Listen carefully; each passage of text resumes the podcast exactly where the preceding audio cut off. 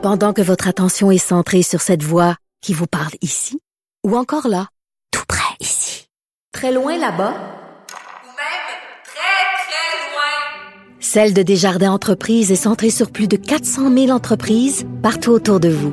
Depuis plus de 120 ans, nos équipes dédiées accompagnent les entrepreneurs d'ici à chaque étape pour qu'ils puissent rester centrés sur ce qui compte, la croissance de leur entreprise. Parce qu'en immobilier, pour être à son affaire, suivez les conseils de nos experts. Via Capital, les courtiers immobiliers qu'on aime référer. Bonne écoute. Cube Radio. Cube Radio. Cube Radio. En direct à. 8h45 minutes, c'est le moment d'aller rejoindre Richard Martineau dans les studios de Cube Radio. Salut Richard. Salut Audrey. Écoute, d'autres révélations encore sur l'Office de consultation publique de Montréal. Là, ce sont des chaises à 1000 dollars qui se sont achetées, entre Mhm. autres. Et là, les gens disent c'est un scandale. Moi, je dis attention, attention. Si c'est confortable. Ben, quand tu penses, quand tu penses tes journées à ton bureau, à essayer de trouver des façons Mhm. de dépenser l'argent public, tu as besoin d'une bonne chaise. Regarde, il faut que tu appelles les restaurants à faire des réservations. Il faut que tu organises des voyages. Il faut que tu appelles des transporteurs aériens pour trouver le plus cher. Tu appelles Air Canada, ils font à 2000 pièces. Tu appelles Air Transat 2500. Ben, c'est vous que je vais choisir. Euh, il faut que tu feuillettes le catalogue de Home Depot, de Bureau en gros, puis de Roche-Beaubois à longueur de jour.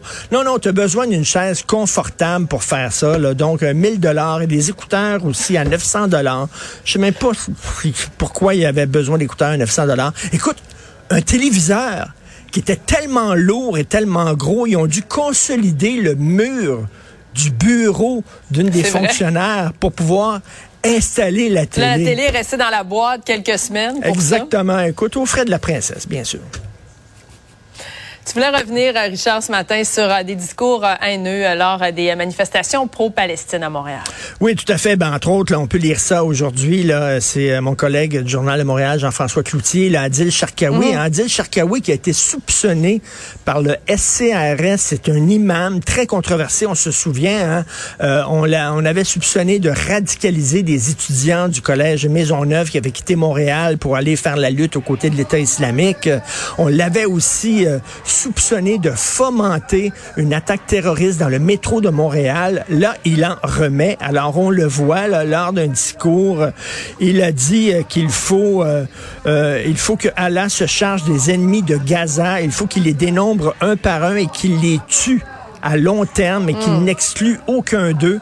Ce sont vraiment, écoute là, l'article 318 et 319 du Code criminel impose des sanctions pénales à quiconque préconise intentionnellement euh, euh, le génocide ou incite à la haine dans un endroit public. Alors là, ça va euh, contre le Code criminel. Mais je voudrais te dire, euh, Audrey, un peu partout à travers le monde, il y a des manifestations euh, à la défense de la Palestine et c'est très correct. C'est une cause très honorable. Des manifestations pour cesser le feu, aucun problème. Euh, on critique beaucoup le gouvernement israélien, tout à fait d'accord. J'aimerais que ces gens-là critiquent aussi le Hamas. Dans le National Post, Audrey, il y a une journaliste qui a vu 43 minutes d'images. Tu sais que les guerriers du Hamas avaient des, des caméras corporelles, des GoPro, lorsqu'ils massacraient la population le 7 octobre dernier. Une journaliste du National Post décrit ce qu'elle a vu. Elle a vu 43 minutes de ces images-là. Je ne peux pas décrire ce matin à la télévision ce qu'elle a vu. C'est épouvantable. On parle de parents torturés devant leurs enfants. On parle de bébés qui sont morts. Bon. Et elle dit, elle, ce qui l'a frappé, euh, au-delà des massacres, ce qui l'a frappé, c'est, euh, elle dit, les gens, les, les guerriers du Hamas riaient, étaient dans un état d'euphorie, étaient excités, ils, étaient, ils riaient, euh, ils jouaient avec les têtes qu'ils avaient décapitées de leurs victimes et tout ça. Et elle dit, ce n'était pas des images de guerre, c'était des images de tueurs en série. Donc, tu sais, les gens là, qui critiquent euh, ben, le, gouvernement israélien, oui, mais pouvez-vous du même, du même mélange, du même souffle critiquer aussi le Hamas? C'est ça, on les entend pas beaucoup. Bref, moi, je trouve ça assez inquiétant, ce genre de discours-là qui est Ouais. tenu par, euh, par Adil Sharkawi, qui est récidive. hein. il n'est pas à ses premières frasques, malheureusement. Oui, effectivement, c'est euh, à bien y penser. Euh, par ailleurs, euh, Richard, on parle beaucoup de Donald Trump. Là, il était, il a témoigné hier dans un procès civil. Il y a 91 accusations dans quatre causes pénales. Il y a ce procès civil pour fraude. Malgré tout, s'il y avait des élections aujourd'hui, c'est lui qui l'emporte. Eh, c'est fou, hein, Audrey, c'est complètement fou. Alors, j'en discutais euh, hier avec euh, Luc Laliberté, le spécialiste euh, de la politique américaine. Mhm. Il y a six États pivots qui sont très importants, là, qui peuvent faire balancer une élection aux États-Unis. Et selon un sondage mené par le New York Times, c'est pas n'importe quoi, là, il remporterait cinq de ces six États pivots. Donc, ça lui donnerait la victoire. Écoute, malgré toutes les accusations qui sont portées contre lui. Il y a un de ses plus euh, fidèles alliés qui a été euh, euh, condamné pour sédition, c'est-à-dire trahison, lors, bien sûr, là, de ces, gens qui étaient entrés au Capitole le 6 mm-hmm. janvier 2011. Écoute, ce gars-là, il est fait en téflon. Donc, t'imagines s'il remportait les élections et s'il était là, là, il se vengerait euh, de tous ses ennemis, de tous ses adversaires. C'est assez inquiétant. C'est notre voisin d'à côté. Qu'est-ce qu'il ferait exactement?